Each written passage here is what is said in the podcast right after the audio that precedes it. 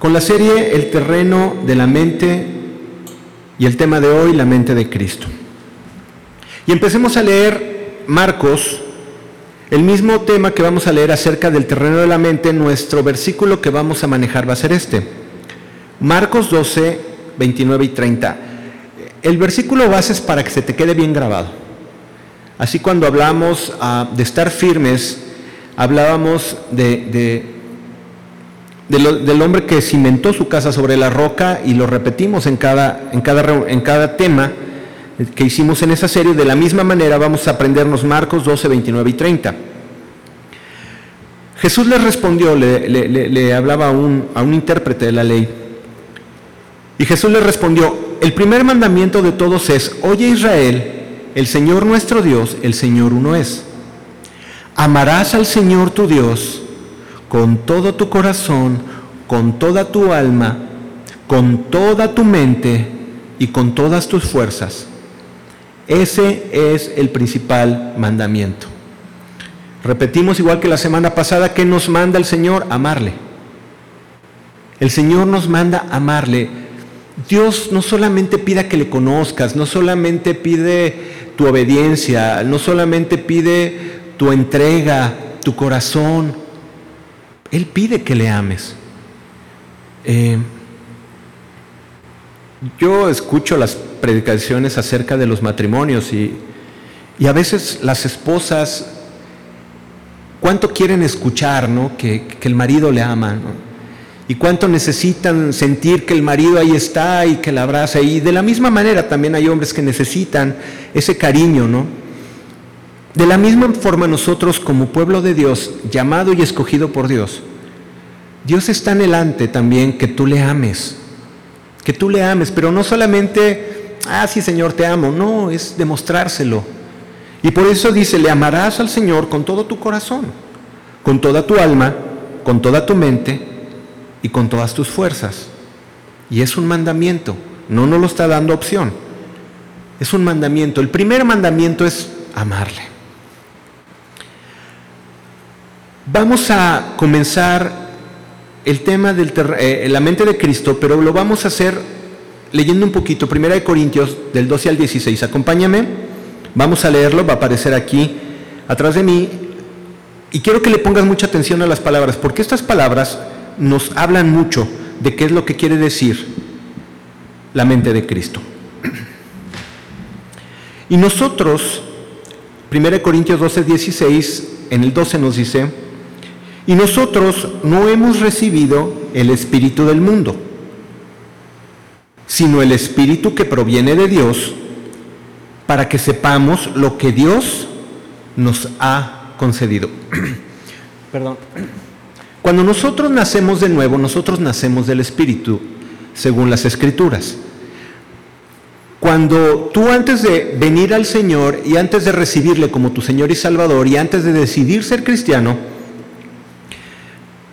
la manera en que Dios te veía, te veía como una persona ajena, como una persona ah, indiferente a Él, como una persona del montón, como, aunque siempre te ha amado, pero, pero no eras especial, simplemente eras como cualquier ser humano que habita aquí en la tierra. Pero cuando llegamos al Señor, el Señor dice que el espíritu de adopción nos hace su hijo, nos hace sus hijos. Y esto es muy importante, porque nacemos del Espíritu, ahora somos sus hijos y recibimos el Espíritu de Dios.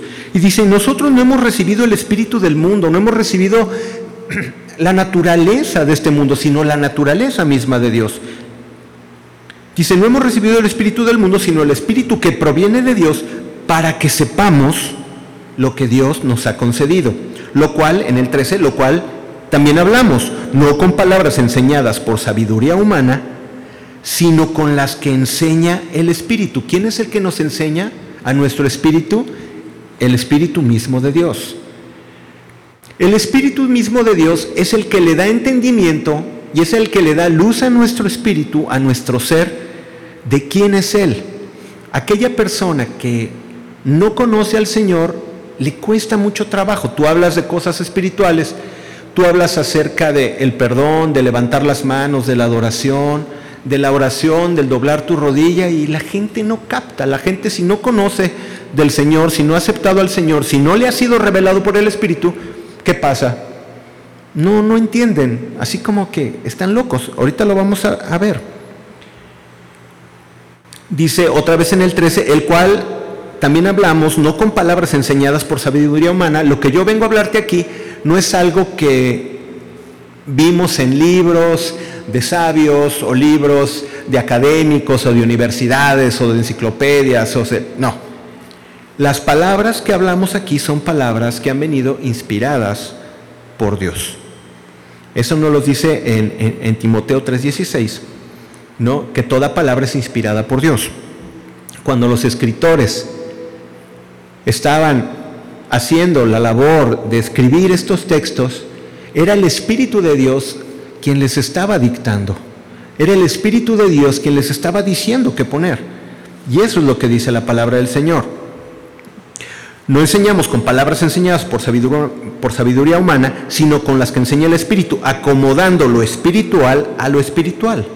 Pero fíjate bien lo que dice el 14, y aquí viene una clave muy importante. Porque el hombre natural no percibe las cosas que son del Espíritu de Dios Tú le hablas a mucha gente acerca de estos temas y se quedan así como, pues será o no será, no, no lo captan.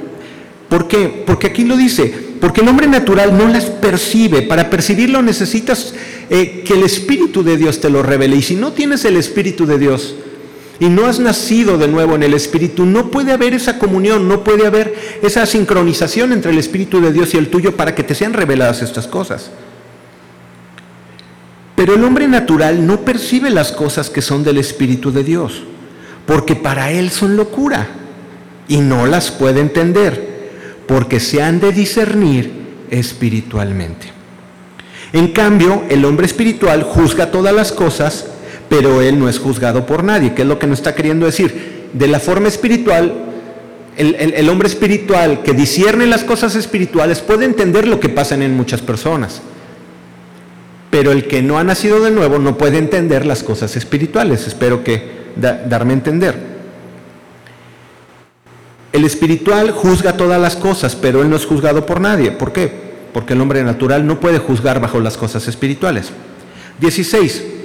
Porque ¿quién conoció la mente del Señor? ¿Quién le instruirá?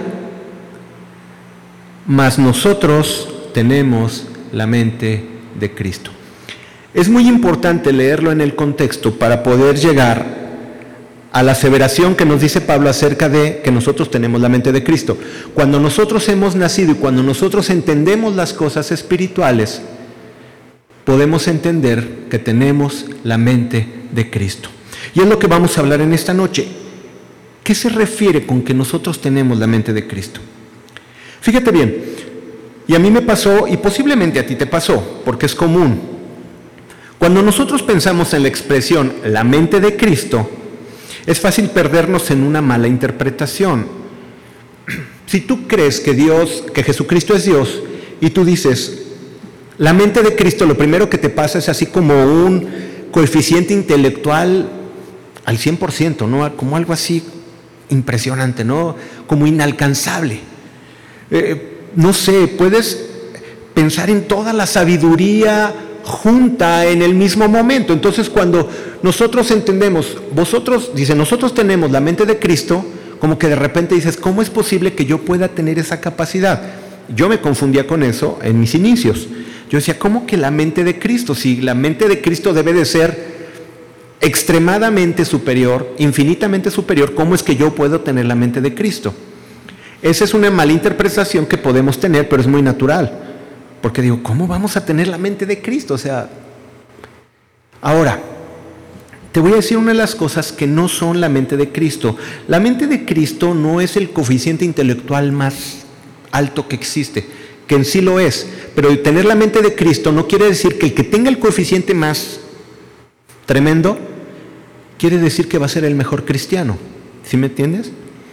Ay, no es que esta persona por tener el coeficiente bien impresionante, debe ser buen cristiano. ¿Pasa así? No. O una mente muy sagaz, una mente ágil, una mente... Entonces imagínate, gente con, con la mente así rápida, despierta, que tiene ideas, creatividad. ¿Serían los mejores cristianos? Tampoco. O una mente impresionantemente sabia. Esos ancianos que han acumulado ah, sabiduría a través de tantos años por la experiencia, por las vivencias. Pero eso quiere decir que esos hombres son, serán los mejores cristianos? Tampoco. No tiene que ver con el concepto natural que nosotros podemos entender acerca de la mente de Cristo. Vamos a ir descubriendo qué es a lo que se refiere la Biblia. Pero es muy fácil perderse en decir la mente de Cristo, una mente super. Claro que la mente de Dios es infinitamente superior a lo que tú quieras. Pero ¿por qué no está diciendo que tenemos la mente de Cristo? Ok, consideremos algunos conceptos antes de entrar en materia. En nuestra alma conviven los sentimientos y los pensamientos. Es decir, habitan juntos y se interrelacionan. Vamos a explicar esto. Si tú, vamos, vámonos al término real, hacia la vida cotidiana. Si tú tuviste un problema con un familiar y te hirió, te lastimó, te traicionó, ¿dónde sentiste el dolor? Aquí. ¿Estás de acuerdo? En los sentimientos. Pero ¿dónde empezaste a maquinar todas las conjeturas de que, ah, fue por esto? y seguramente pasó por esto, pero va a ver lo que le voy a hacer y yo le, me voy a desquitar. Y, ¿Y dónde empiezas a maquinar esto? Acá arriba. ¿Qué es lo que está sucediendo? Esto se interrelaciona. A veces los prejuicios son de esta manera. Tú ves algo, malinterpretas algo y de repente de acá se te viene acá. Ay, pero va a ver. Eso sí me cala, sí me duele, lo vi así o hizo esto y a veces ni siquiera sabes la verdad, pero por tu percepción que tuviste aquí, bajó acá y empezaste a guardar un resentimiento. Cuando alguien te hiere, insisto, te pasa aquí en el corazón el dolor, pero ya las maquinaciones son en tu cabeza. Entonces hay una interacción que no puedes separar. La mente y, y los sentimientos actúan en una relación constante. Sí, no puedes decir, yo estoy pensando en esto, pero, pero, pero no siento nada. No, no es así, o sea, tiene que ver, ¿no? Me refiero en cuanto a las relaciones humanas y la relación con Dios. Esa es la manera como Dios ve el alma. El alma es esa relación de nuestros sentimientos con nuestros pensamientos, esa interacción.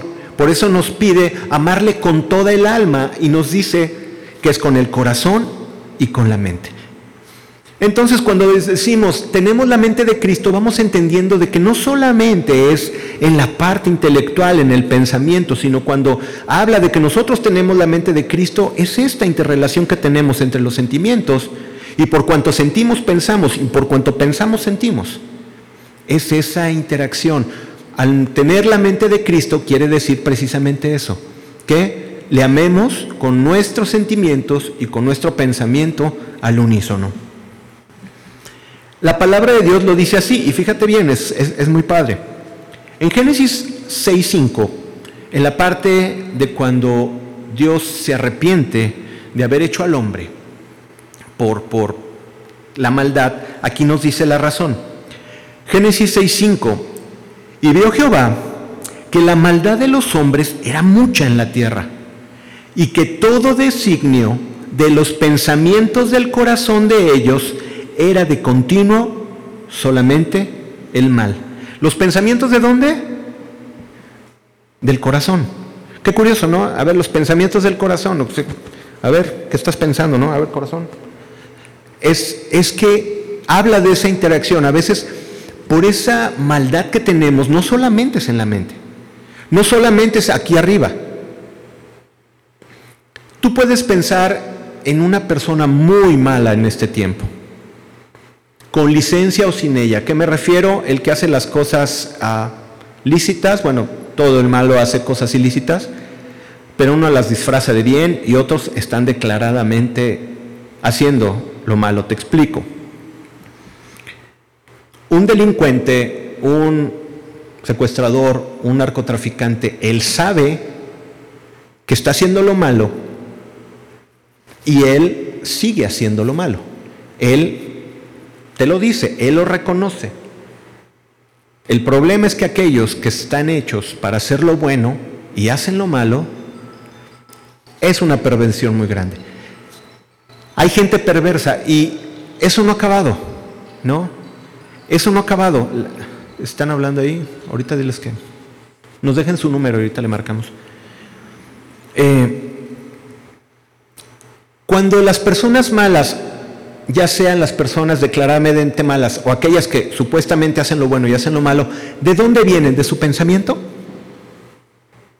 Vienen de la codicia de su corazón. Para que una persona pueda estar obteniendo ganancias deshonestas más y más y más, de tal grado que ya necesite 100 vidas para gastarse todo eso que ha robado o que ha obtenido, quiere decir que tiene de veras un problema muy fuerte aquí. Tiene una necesidad aquí que no ha podido saciar, una necesidad de poder, un complejo de inferioridad, pero ya nada les satisface y siguen haciendo el mal y siguen haciendo el mal. O sea, son cosas que vienen desde acá adentro. La maldad se genera aquí adentro y se maquina aquí arriba. ¿Sí me cachas? O sea, me voy a desquitar. Ok, ¿cómo me voy a desquitar? Ah, bueno, eso se lo dejo a la mente. Voy, va a ver, me va a conocer. ¿Cómo le vamos a hacer? Y Aquí lo sientes, pero acá lo maquinas. Es esa relación. Por eso decía en Génesis 6, dice que todo designio de los pensamientos del corazón de ellos era de continuo solamente el mal. Dios no solamente vio pensamientos malos, sino vio su corazón que estaba totalmente podrido. En Proverbios 23:7 nos dice, porque cuál es su pensamiento en su corazón, tal es Él. Come y bebe, te dirá, mas su corazón no está contigo. Aquí lo que me interesa es que vemos la primera parte, porque ¿cuál es su pensamiento en su corazón? La Biblia nos habla de que los pensamientos se gestan también desde aquí adentro. ¿Ok? Cuando nosotros hablamos de tener la mente de Cristo, no solamente habla de intelectualidad, no solamente habla de conocimiento. Yo les hablaba de un hombre muy reconocido, un ministerio internacional muy afamado, un apologista entendido y sabio que tenía un ministerio y cuando fallece le van denunciando que tenía conductas sexuales inapropiadas y indecentes con muchas eh, jovencitas. Toda su intelectualidad que tenía y toda su capacidad mental, ¿realmente lo hacían tener la mente de Cristo? No. Porque la mente de Cristo es una relación entre nuestros pensamientos y nuestros sentimientos. Lo que quiero dejar muy claro es que no solamente cuando digamos que tenemos la mente de Cristo solamente tiene que ver con acá arriba, sino tiene que ver eh, con, con los sentimientos. Cuando Jesús actuaba en misericordia, cuando Jesús actuaba, siempre lo hacía utilizando ambas vías. Por cuando tenía misericordia podía extender su mano, su manto y sanar y tener misericordia.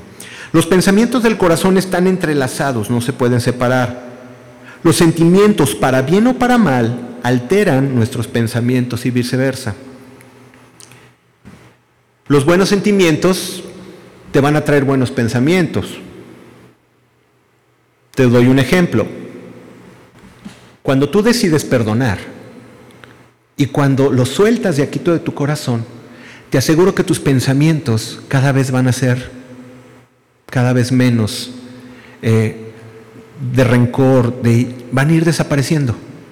Cuando tú perdonas, le ayudas a tu mente a que ya no esté pensando en tantas cosas. Cuando tú en tu mente te viene un pensamiento acerca de la persona que no quieres y dices, no, no, no, no voy a andar pensando en esas cosas, mejor voy a orar por él, mejor lo voy a bendecir. En tus pensamientos dominaste y ¿qué pasa? Ayuda a tu corazón a ya no guardar rencor. Sí, vamos entendiendo la relación que hay entre nuestros pensamientos y nuestro corazón. Esa es la idea en esta primera parte.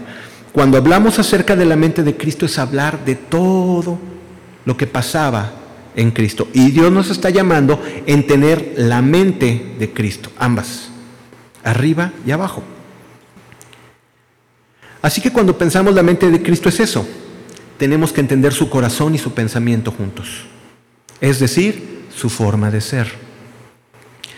Dios nos llama a vivir una vida de Jesús, Dios nos llama a vivir la vida de Jesús en nosotros, que tengamos su mismo corazón y su mismo pensamiento.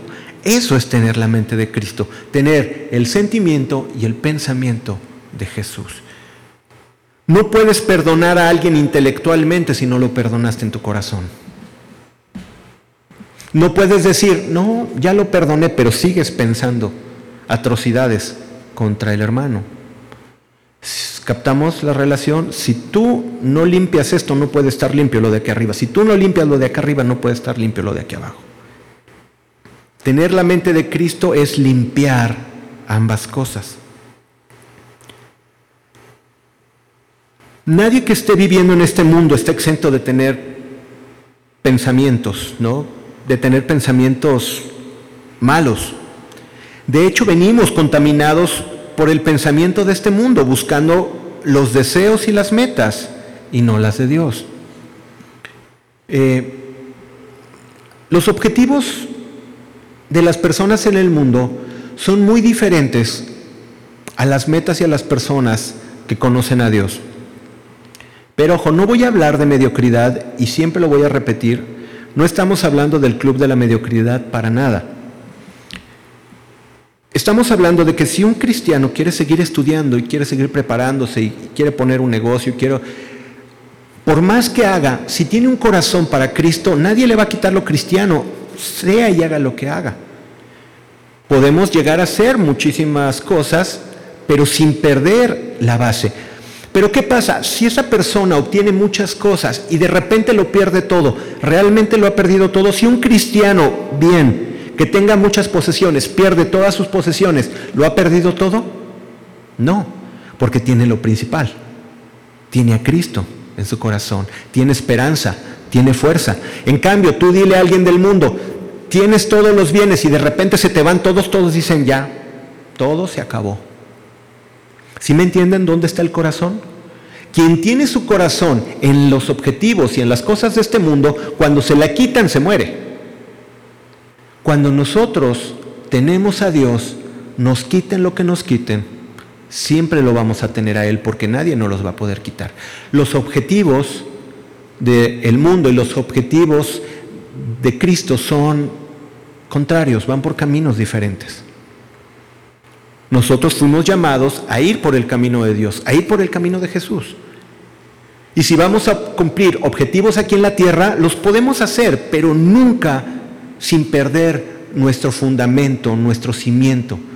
Todo lo que, lo que, lo que hagamos crecer nuestro edificio tiene que estar fundamentado sobre Dios y sobre su palabra, guiados por el Espíritu de Dios. nosotros necesitamos tener los caminos de Dios. Ahora, ¿qué es lo que tenemos que hacer para tener la mente de Cristo?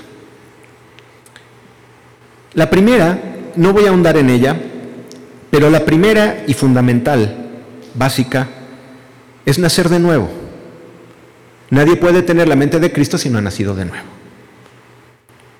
¿Qué es nacer de nuevo? le decía Nicodemo a Jesús, un, maestro de la ley, le decía, eh, Señor, ¿qué puedo hacer para tener la vida eterna? Y digo, de cierto os digo que tienes que nacer de nuevo. Y decía, ¿y qué es esto de nacer de nuevo? ¿no? Y le respondía Jesús con mucho amor, ah, porque le decía Nicodemo, ¿acaso podremos volver al vientre de nuestra madre y volver a nacer? Y le dice Jesús, me extraña que tú siendo maestro de la ley no entiendas esto. ¿Qué le estaba diciendo Jesús? no es volver al vientre de la madre y nacer, sino es cambiar de naturaleza. Aceptar que necesitas un cambio de naturaleza. Un cambio de naturaleza para Dios, como veíamos en Corintios hace rato. Ya no estamos bajo eh, eh, los fundamentos y la enseñanza del mundo sino, y bajo el espíritu del mundo, sino ahora nos guiamos bajo el espíritu de Dios. El que nace de nuevo, nace una nueva vida en el espíritu.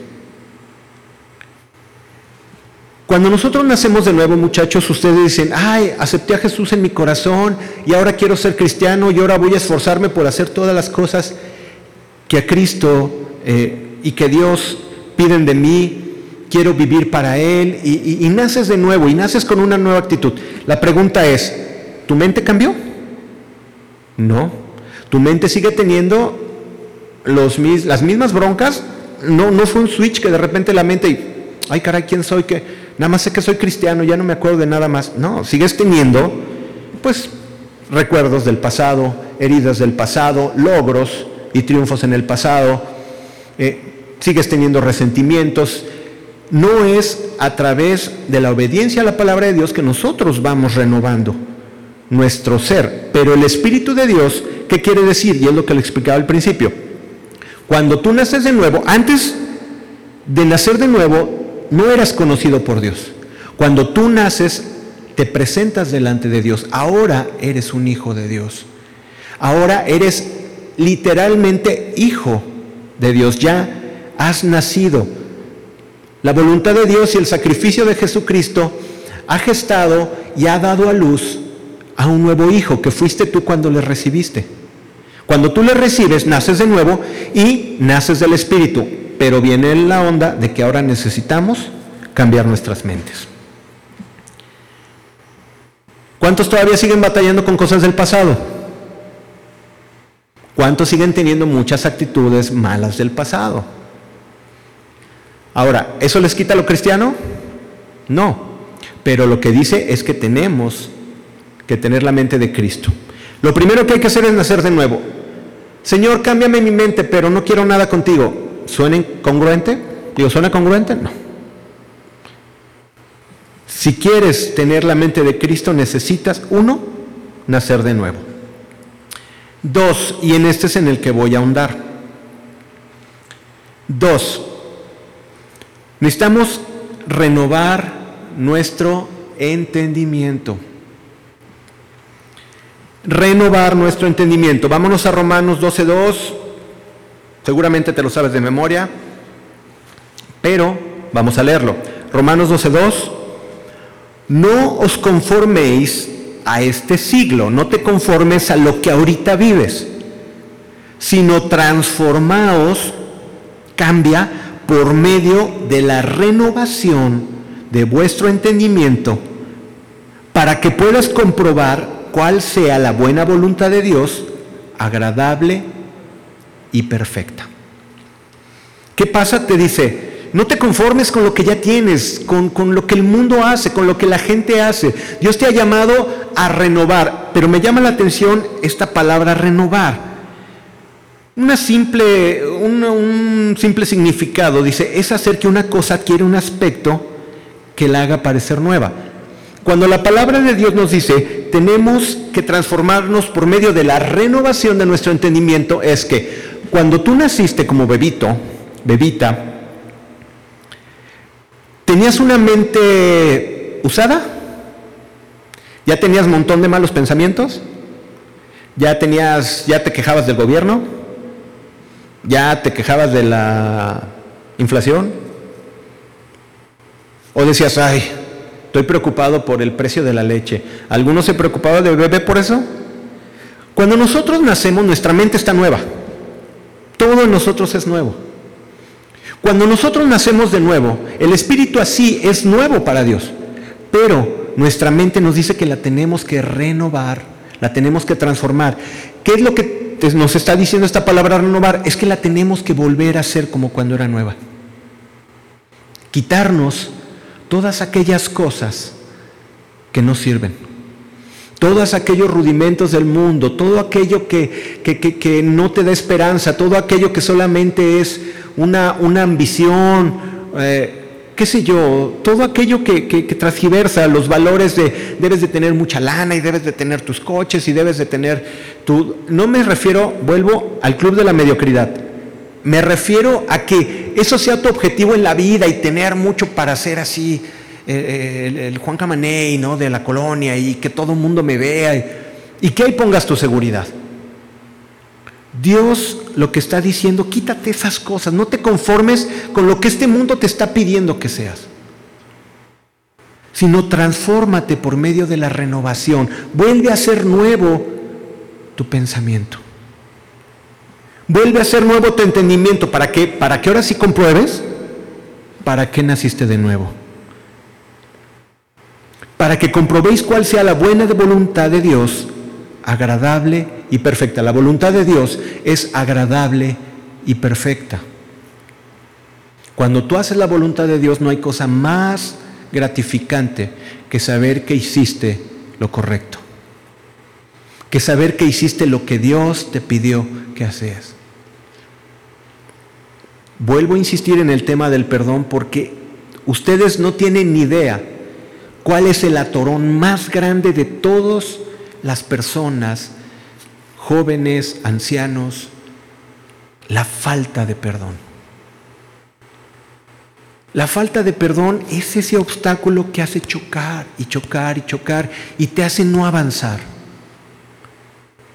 Cuando Dios te dice renueva tu entendimiento es Ahora ya no voy a ver las cosas como el mundo la ve. El mundo te dice, ¿te hicieron? Ahora ahí va la tuya. Que sepan quién eres. O, te pones muy divo y muy digno, no, a mí no me afecta, no pasa nada. Ni siquiera esa quiere ser la reacción que Dios quiere que tú tengas. Cuando tú tienes que perdonar, ya lo habíamos dicho, es dejarlo atrás, romper la cadena y olvidarlo y perdonar. Perdonar es libertad, es ya dejar esas cosas. Cuando perdonas y de repente puedes ver a la persona que tenías tanto rencor y cuando Dios hace el milagro en tu vida y tú por la obediencia a su palabra lo haces y te das cuenta que ya no te duele, híjole, es un descanso, es agradable y es perfecto. Esa es la buena voluntad de Dios agradable y perfecta. Dicho de otro modo, tú tienes una herida. Ok, imagínate una herida que nunca te sane. Has tenido una herida que, no sé, en la rodilla donde está la pielecita así que se estira todo el tiempo, o en el codo. ¿Quién ha tenido así alguna cicatriz, no? Que nada más la mueves y te duele, y mueves para acá y te duele, y te recargas y te duele. Cuando una herida está abierta, siempre te va a doler. Cuando tú perdonas, sanas esa herida, Dios sana esa herida y ¿qué pasa? La tocas, le pegas, le mueves y ya no te duele. Cuando ya no hay dolor, eso es agradable y perfecto. La voluntad de Dios es esta, es agradable y perfecta.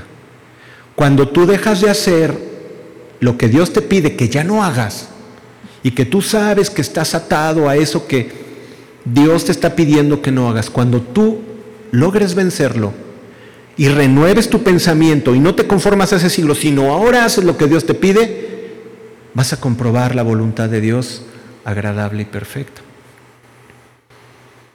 Tenemos que renovar nuestro entendimiento, tenemos que ser como niños.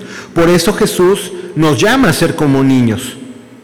Dejad a los niños venir a mí y no se lo impidáis, porque de los tales es el reino de los cielos. El reino de los cielos es de los niños. ¿Cuántos pensamos alguna vez? Cuando vemos la luz, se iluminan las cosas. Estoy diciendo una obviedad, pero les explico. ¿Cuántos sentimos feo cuando hay una tragedia y mueren muchos niños. ¿Tú te ha pasado que hay una tragedia, un, un deslave ahora que hay tantos por las lluvias, o, se volcó un camión, o, que llevaba niños? Yo antes me dolía en mi corazón y decía, ay, pobres niños. Pero cuando viene la luz de Dios y te dice, los niños, dice, no se lo impidáis porque el reino de Dios es de los niños. Yo digo, o sea que cada niño que por cualquier razón muere, déjame decirte una cosa, él no pasa exámenes para llegar al cielo. Él llega directo. Entonces cuando yo pienso en un niño que falleció, claro, duele. Pero también pienso y digo, Señor, ya la libró. No va a tener que ver este mundo tan perverso. La voluntad de Dios, agradable y perfecta. La sabiduría de Dios nos trae paz y es agradable. La sabiduría de Dios nos trae tranquilidad, nos trae gozo, agradable y perfecto. Transformaos por medio de la renovación de nuestro entendimiento para que comprobéis cuál sea la voluntad de Dios agradable y perfecta. Transformemos nuestro entendimiento para tener la mente de Cristo. Ahora, ¿cómo renovar nuestra mente después de tener años de no conocer al Señor? Seguramente estás cargando con muchos pensamientos y muchos resentimientos. Y no estás buscando un botón o un control remoto que digas, quitar el modo resentimiento, ¿no? Un botoncito aquí digas, no sentir resentimiento. Y, ah, ya, no siento nada. No es así. Nos enfrentamos a nuestros, llamémosle nuestros fantasmas, ¿no? Nos, enfrentamos a, nuestras ideas y amarguras que tuvimos en el pasado todo el tiempo. Pero tenemos que ir a Dios. Tenemos que ir a Dios. Y en Dios podemos entender. ¿Cómo podemos entender después de haber vivido esa vida? Primero, primero lo que tienes que hacer es entender que eres perdonado. No hay tranquilidad más grande el saber que ya no tienes ninguna deuda. Eso quiere decir ser perdonado. Nosotros, por nuestra naturaleza caída y por nuestra maldad, nosotros eh, tenemos una deuda delante de Dios. El propósito de Dios había sido crear al hombre para tener hijos y que tuvieran comunión con Él y hablar en el mismo idioma. Y el mismo idioma de Dios tiene que ver con la santidad. Pero cuando el hombre se mancha de esto, en el corazón de Dios y en el amor de Dios tan grande, propone un plan que es mandar a su Hijo para que nosotros pudiéramos ser salvos a través de Él. Cuando aceptas al Señor y puedes sentir su perdón y que hayas hecho lo que hayas hecho, por peor que hayas hecho, Dios te perdona, es un peso que de veras sientes que se te cae. Ahora, ¿eso quiere decir que no tendrás las consecuencias de lo que hiciste? Sí, las consecuencias pueden venir. Ahora sí que la comadre va a seguir enojada contigo, ¿no? Pero aún así dices, híjole, comadre, perdóname, pero si no me perdonas, el Señor ya me perdonó. Esa es mi tranquilidad. El saber que ya no voy a estar atado a esta tierra por mis resentimientos, sino que por la sangre de Jesús y por su sacrificio soy perdonado y ahora tengo un acta de nacimiento que ya fue escrita y que está en un libro.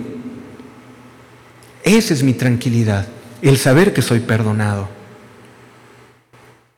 No sé si a ti se te olvidó, esta semana he estado reflexionando mucho y hablaba con los muchachos, hablábamos acerca del gozo y a mí ya se me había olvidado tener gozo por las cosas del Señor. Y a nosotros, ¿cuántos se nos olvidan los fundamentos cristianos? El entender que somos perdonados. Cuando tú entiendes que eres perdonado, tu alabanza cambia.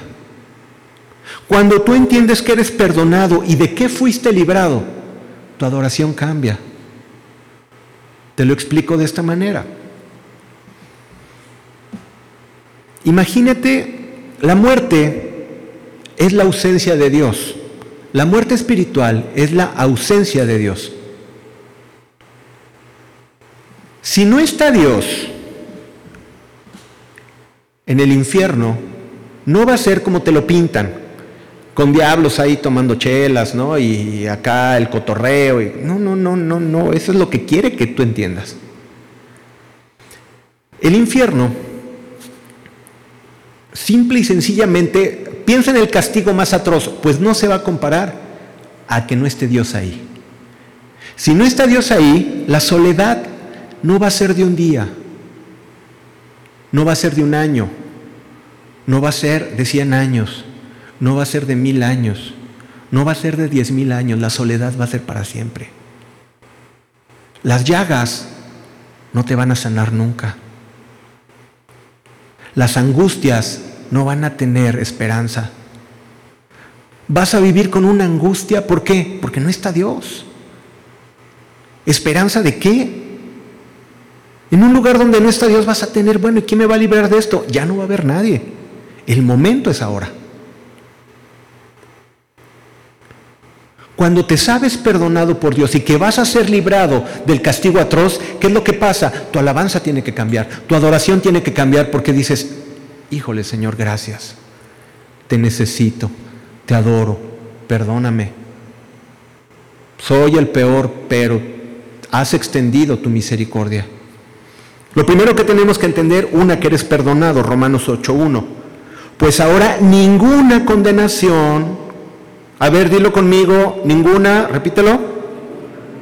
¿No los escucha a todos? Pues ahora ninguna, ninguna, ninguna condenación hay para los que están en Cristo. Pero es que yo, ninguna. Bueno, sí, ninguna, pero es que yo, que ninguna. Pero es que yo tengo esto y que, nada. Pero es que yo hice, que ninguna. Y el Señor a veces te dice, ¿para qué me recuerdas todas tus broncas cuando ya las perdoné? A eso se refiere. El Señor ya te perdonó, ¿por qué le seguimos atiborrando al Señor de todas nuestras faltas y condenaciones?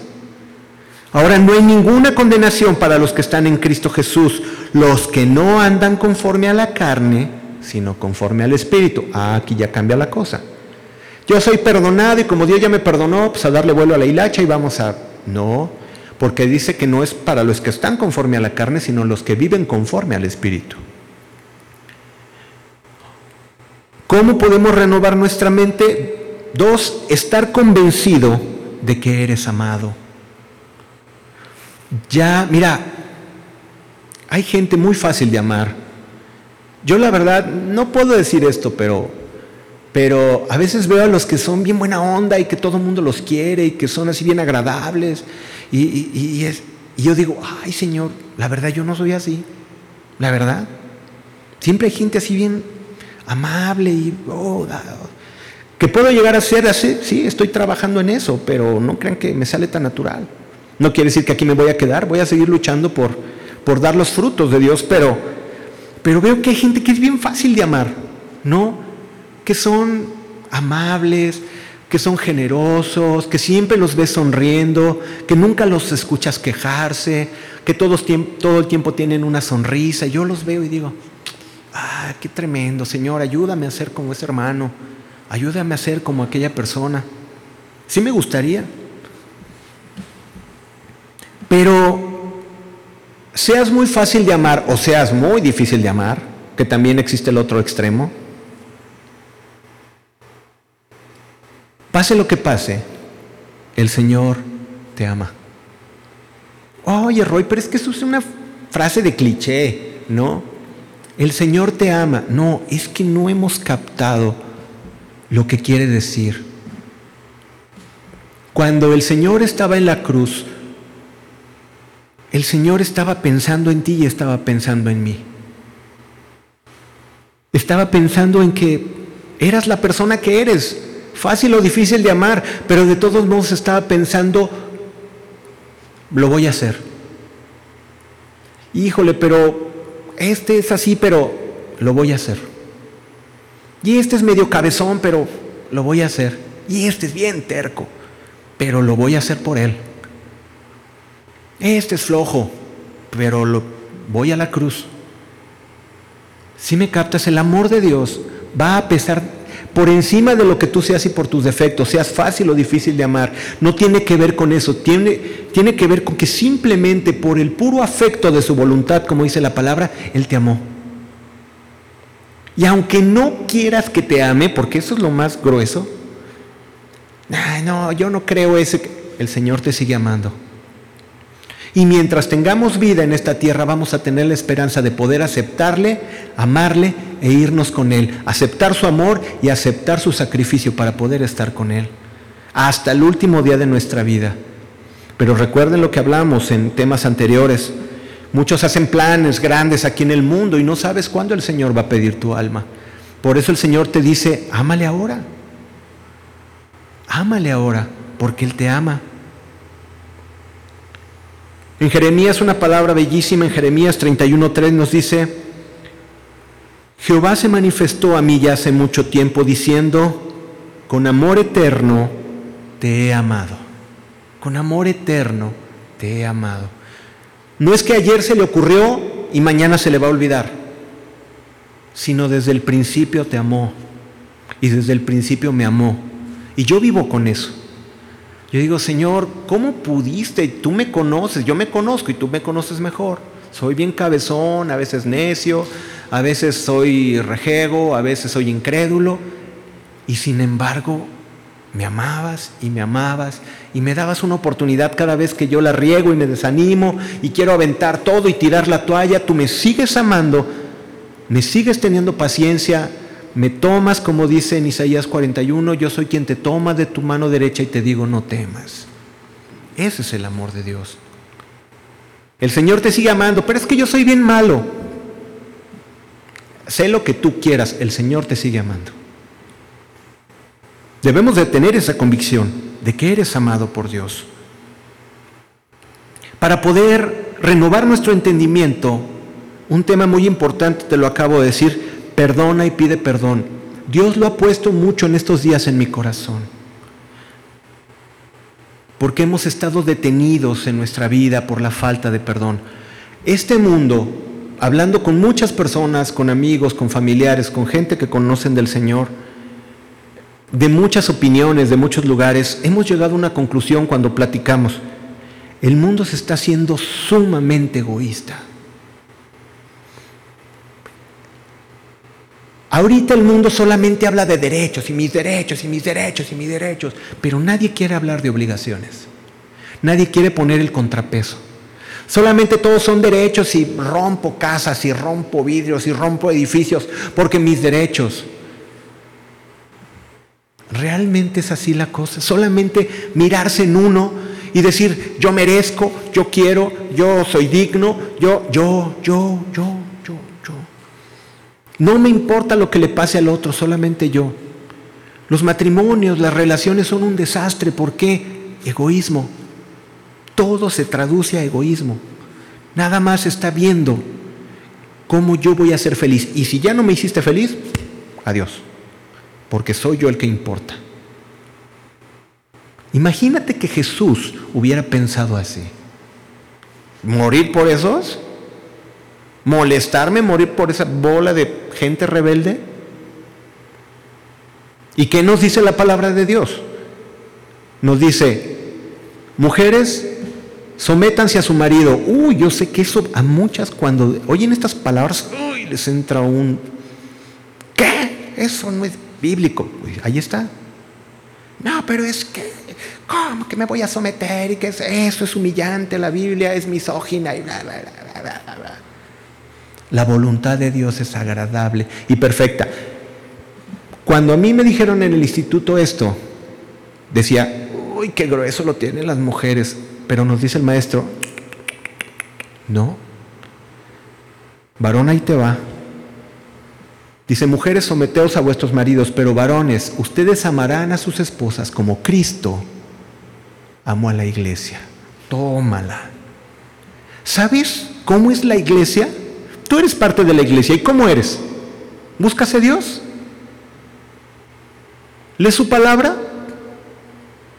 Algunos sí, yo, claro, ¿no? pero otros no. ¿Hacen la voluntad de Dios? ¿Y qué nos dice el Señor a los varones? Ah, pues no importa cómo sea tu esposa, la amas. Pero es que la amas. Pero es que yo prefiero, la amas. Así como es tu esposa, la amas. Para el mundo, veíamos en Corintios, las cosas espirituales son locura. ¿Cómo yo me voy a someter? ¿Cómo voy a amar a esa? Claro, para el hombre natural estas cosas son locuras, pero ponte a pensar en esto. La mujer es prudente, es amable, es emprendedora, es una mujer que se calla cuando se tiene que callar, ¿no? Y no me refiero a que mujer tiene que callarse, igual para los hombres, ¿no? Me, me refiero a una mujer prudente, como un hombre prudente, pues no, no, no, que la mujer se calle, no, no estoy hablando de eso. Sino que de repente una mujer inteligente dice, no, ahorita no hablo, mejor después lo platico con él. Y del otro lado el marido de que, ay, está bien, ¿qué necesitas esto? Órale, está bien. Oye, ¿cómo le hacemos con esto? Le hacemos de esta manera. No, pero yo pienso que, dice la mujer, yo le pienso que hay que hacerlo de esta forma. Y el hombre dice, ah, tienes razón, órale, le hacemos así. ¿O qué te parece si hacemos esto? ¿Qué vamos a comprar? ¿Cómo le vamos a hacer? Los matrimonios existen, los buenos matrimonios existen.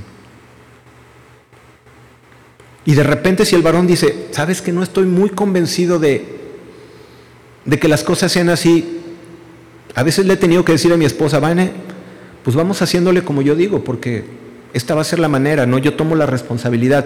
A eso es a lo que se refiere cuando las mujeres se sometan, porque Dios puso una cabeza. Y por cuanto ellas se sujetan, Dios les da tanta sabiduría, tanto entendimiento, y Dios las bendice. Pero el mundo te dice, ah, no, ya cediste una vez, ya perdiste. ¿A poco no? ¿No es el pensamiento del mundo? Ya cediste una vez, ya perdiste. Ah, pues. Pero pues, entonces, ¿para qué quieres casarte? ¿Para qué quieres tener un novio? ¿Para nada más agarrarte a trancazos? Mejor no tengas. Yo se los digo, mejor ni tengan. Ay, pero es que nada más quiero el romance, pero ya cuando empiece con sus cosas, no. Ah, eso es lo que todo el mundo quiere. Todos quieren el romance y lo bonito, pero las responsabilidades, como les digo, nadie las quiere. Todos quieren los derechos, pero nadie quiere las responsabilidades. Cuando nosotros entendemos la palabra de Dios que te dice, mujeres, sujetaos a vuestros maridos, ¿qué es lo que nos está queriendo decir? Mujeres, si ustedes se ponen, o hombres, se ponen a pelear, quien tiene la razón va a ser pleito seguro. Lo que hizo Dios fue poner algún tipo de orden. ¿Para qué? Para de antemano ya programar las cosas. No sé si me entiendan, es evitar conflictos desde un principio. Dios lo hizo en su amor y su sabiduría. Pudo haberlo hecho al revés, pudo haber, varones, sujétense a sus esposas, pudo haberlo hecho. Pero a nosotros nos dijo, ámalas como yo las amo. Digo, como yo amo a la iglesia. Wow, varones, ¿te quieres casar? Pues vas a amar a tu esposa, como sea, como Cristo amó a la iglesia. ¿Estás dispuesto? Esto es de valientes. Y ahora nada más hacemos, ah, mejor no la cotorreamos y cuando ya nos enfademos nos vamos. Eso es, no te conformes a este siglo, no pienses como la gente de este siglo. ¿Qué sabe Satanás? ¿Que destruya las familias? Destruye la sociedad. Fácil. Las broncas que está viendo, ¿no se han puesto a pensar que es por algunas generaciones que ya no conocieron familias normales? Antes, en mis tiempos, blanco y negro, veías que las, familias nucleares tenían su forma y eran, y eran, pues como la palabra de Dios lo decía, ¿no? Y al que, uy, se divorció el papá, era así como, uy, se divorciaron sus papás, pobrecitos. Ahora es al revés. Ahora aquella familia de las que están unidas, a veces ya es lo más raro. Y va a seguir incrementándose eso. No te conformes este siglo. Dios te llamó a ser bendición. Perdona y pide perdón. Mateo 6:14 dice, porque si perdonáis a los hombres sus ofensas, os perdonará también vuestro Padre Celestial. Hebreos 12:15. Mirad bien, no sea que alguno deje de alcanzar la gracia de Dios que brotando alguna raíz de amargura os estorbe y por ella muchos sean contaminados. Cuando tú no perdonas, entra la amargura en tu corazón. Entra la amargura en tu corazón. Y dice, mirad bien, no sé que alguno deje de alcanzar la gracia de Dios que brotando alguna raíz de amargura os estorbe y por ella muchos sean contaminados. Hay gente que tú le ves la mirada y no pueden, no, no tienen brillo sus ojos. Hay gente que, ¿has visto esa gente que todo está mal? Como que el mundo no los merece. ¿Han visto esa gente que nunca está conforme con nada? ¿Sí la conocen ese tipo de gente? Que, ay, esto no, y ay, ¿por qué la luz? Y porque Algo tienen en su corazón, algo pasó en su corazón que no pueden ser felices. Por eso la Biblia habla de perdonar, sacar las cosas. El mundo te dice, no perdones, que sepa quién eres. No lo perdones totalmente la corriente contraria. No te conformes a eso. Perdona. ¿Tú quién crees que es más inteligente y más fuerte y más poderoso? ¿El que se monta en su macho y demuestra o el que perdona? ¿Quién es más valiente? Para perdonar se necesita mucha valentía. Para eso Dios nos está llamando, a ser valientes y perdonar. Para renovar nuestra mente necesitamos sumergirnos en la vida de Jesús y vivirla. Ok, llegamos a Cristo. Sí, Señor, yo te amo, pero necesito aprender algo porque si no conozco la palabra de Dios, si no conozco, Jesús decía, vosotros habéis sido limpiados por la palabra que os he hablado. La palabra de Dios, ¿qué es lo que hace? Sustituye las cosas malas de acá y de acá y la cambia por la voluntad de Dios y la voluntad de Dios agradable y perfecta. Entonces necesitamos sacar todas las cosas malas para que puedan entrar las cosas buenas. Dice la palabra de Dios que de una misma fuente no puede brotar agua dulce y agua amarga. Eso no existe. ¿Por qué? Porque si el agua dulce se contamina con la amarga, pues se va a amargar toda. Necesita sacar lo malo para que pueda entrar lo bueno. ¿Cuál era el pensamiento de Jesús? El pensamiento de Jesús primero es de amor. El amor de Dios fue lo que lo movió a hacer lo que hizo. No fue un contrato ni, ni un compromiso, fue el amor de Dios que lo movió a hacer su obra. El pensamiento de Jesús es puro, nunca se desvió del propósito, así como lo pensó y así como lo piensa, Jesús sigue haciendo su obra. El pensamiento de Jesús es misericordioso, perdonó, ensoñó, alimentó y sanó todo aquel que se acercó. A Jesús a nadie le negó el perdón. ¿Saben con el pensamiento de Jesús con quién fue severo? Con aquellos que se decían ser de Dios y los que enseñaban la palabra de Dios y no lo hacían. Aquellos que se decían ser maestros, aquellos que se, decían ser representantes.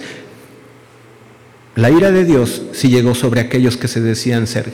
¿Qué está queriendo decir? Si tú dices ser cristiano, y no haces las cosas que hace un cristiano, eso es hipocresía. Y eso también el pensamiento de Dios es juicio. El pensamiento de Dios es de servicio. No vino para servir, sino para, no vino para ser servido, perdón, sino para servir. El pensamiento de Jesús es paciente. Tuvo paciencia con los que amaba aún de sus enemigos. El pensamiento de Jesús es justo. Él da a cada quien lo que le corresponde. El pensamiento de Jesús no hace acepción de personas. Amó a su pueblo y a los extranjeros por igual. ¿Tú haces acepción de personas? Los que me caen bien, los que me caen mal, los que tienen mi color de piel o los que no tienen mi color de piel, los que hablan de tal forma, los que viven de la calzada para acá, de los que manejan este coche, de los que son exitosos, ¿no? O solamente los que son intelectuales y ves a los demás como inferiores? Si el mismo Jesús, que era el ser supremo, el rey de reyes y señor de señores, dicen Filipenses 2 que se humilló a sí mismo, tomando forma de siervo, haciéndose semejante a los hombres, se puso y se bajó a nuestro nivel. No importa lo que tú sepas o lo que seas o cuánto has ganado, lo que Dios quiere que te bajes al nivel de todas las personas y los ames. Jesús no hizo acepción de personas. Hablamos del racismo y nos ponemos nuestros letreros, ¿no? A mí sí me hace impresionante, pero en los corazones de muchos hay odio y rencor. Yo odio a los que odian. Es una frase muy común en este mundo. Pónganse a pensar. Les explico. Yo soy bueno, inclusivo, tolerante, y yo amo a todos, pero la Biblia dice, sí, pero el Señor no acepta estas cosas. No. vete de aquí, lárgate, tú eres... Ah, caray, ¿no que muy tolerante? ¿No que muy incluyente?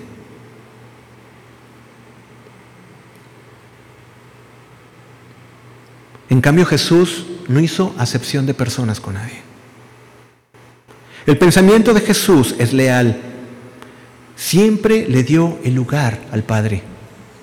El pensamiento de Jesús es obediente, fue obediente a la muerte. Dice que por lo que padeció aprendió obediencia. El mismo Rey de Reyes y Señor de Señores fue obediente. Y obediente hasta la muerte y muerte de cruz. Si Él fue obediente por amor, ¿cuántos de nosotros no, no podemos ser obedientes a la palabra del Señor? Esto sí lo hago, pero esto no me gusta. Esto sí lo doy, pero esto no. Imagínate que Jesús hubiera tenido tu pensamiento. Él lo dio todo y somos llamados a darlo todo. Entre muchas cosas más de su pensamiento, la manera de renovar nuestra mente y tener la mente de Cristo es conociendo y viviendo el ejemplo de la vida de Jesús. Si tú quieres renovar tu mente y tener la mente de Cristo, pues tienes que vivir la vida de Cristo, tienes que ver cuál fue su obra cuando tuvo misericordia de la mujer adúltera y cómo, cómo habló con la mujer samaritana y la amó y, tuvo, tuvo, sanó toda, digo, eh, salvó a toda la aldea y cómo al, ciego, a Bartimeo, y cómo tuvo compasión que estaba junto, junto al pozo de Bethesda. Necesitas conocer el corazón de Jesús y hacerlo de su vida, tu vida. Por eso es que nos llaman cristianos, porque hacemos las cosas que Él hace. Número uno, nacer de nuevo. Dos, renueva tu pensamiento. Y quiero dar dos puntos pequeños y con esto terminamos. Tres, examina tus pensamientos y llévalos a Dios. Segunda de Corintios 10, 5 nos dice, derribando todo argumento y toda altivez que se levanta contra el conocimiento de Dios, llevando cautivo todo pensamiento a la obediencia a Cristo. ¿Qué nos quiere decir esto? ¿Ves algo y tu mente quiere desarrollar ese pensamiento para mal? Tú dices, no, no, no, no, no, te volteas para otro lado. Le vas a poner a la computadora aquella página que tú sabes que no tienes que ver. Tu mente tiene que llevar cautivo todo pensamiento y decir, no, no lo voy a hacer. Que voy a decir esa grosería nueva que acabo de inventar porque tengo ganas de decírselas, y llega el pensamiento de Cristo y te dice, no, no lo hagas, ámalo. Que voy a tomar, es que yo necesito, estoy en mucha carencia y, mi jefe es millonario y no me quiere dar, yo voy a tomar aquello que, que es justo. No, no robarás. Y llevas todo pensamiento cautivo a la obediencia a Dios y dices, no, confío en tu justicia, Señor, y tú vas a hacer la obra en su tiempo. Es llevar todo pensamiento cuando vas a odiar, cuando vas a ambicionar, cuando vas a desear, cuando vas a actuar, vas a hablar, tu pensamiento te tiene que controlar. Eso es empezar a tener la mente de Cristo. En Isaías, fíjate bien, me encanta esta palabra. Isaías 26.3 es una palabra para aprenderse. Tú guardarás en completa paz aquel cuyo pensamiento en ti persevera, porque en ti ha confiado. Ahí te va. No puedes dormir en la noche, estás intranquilo, tienes ansiedad, tienes temor del porvenir, estás inseguro. Te voy a decir el secreto. ¿Quieres tener paz? Tú guardarás en completa paz aquel cuyo pensamiento en ti persevera porque en ti ha confiado. Es tener el pensamiento del Señor en nuestra cabeza. Eso traerá paz. Y ya termino con el cuarto. Aléjate de toda fuente que pueda contaminar tus pensamientos.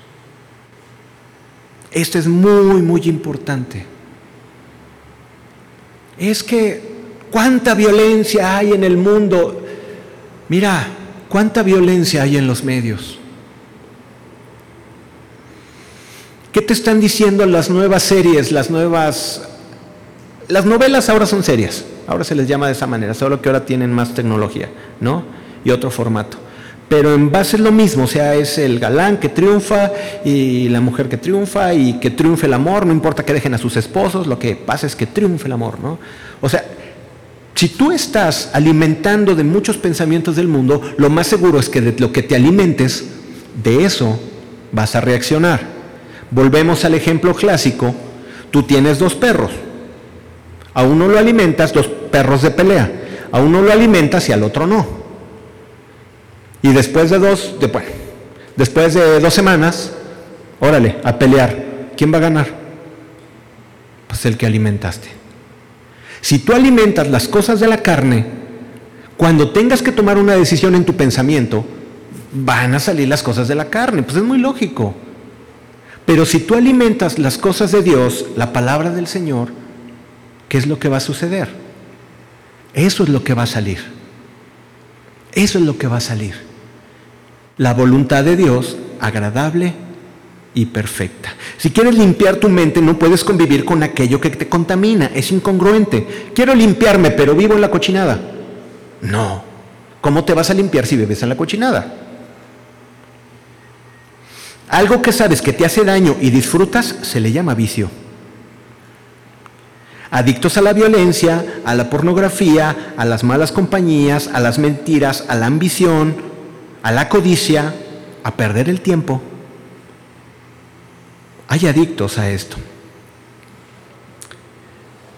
Yo te voy a pedir que te pongas de pie y reflexionemos sobre estas palabras acerca de tener la mente de Cristo. Tener la mente de Cristo es en pensamiento y en sentimiento, en mente y corazón, vivir la vida de Cristo conforme a su palabra.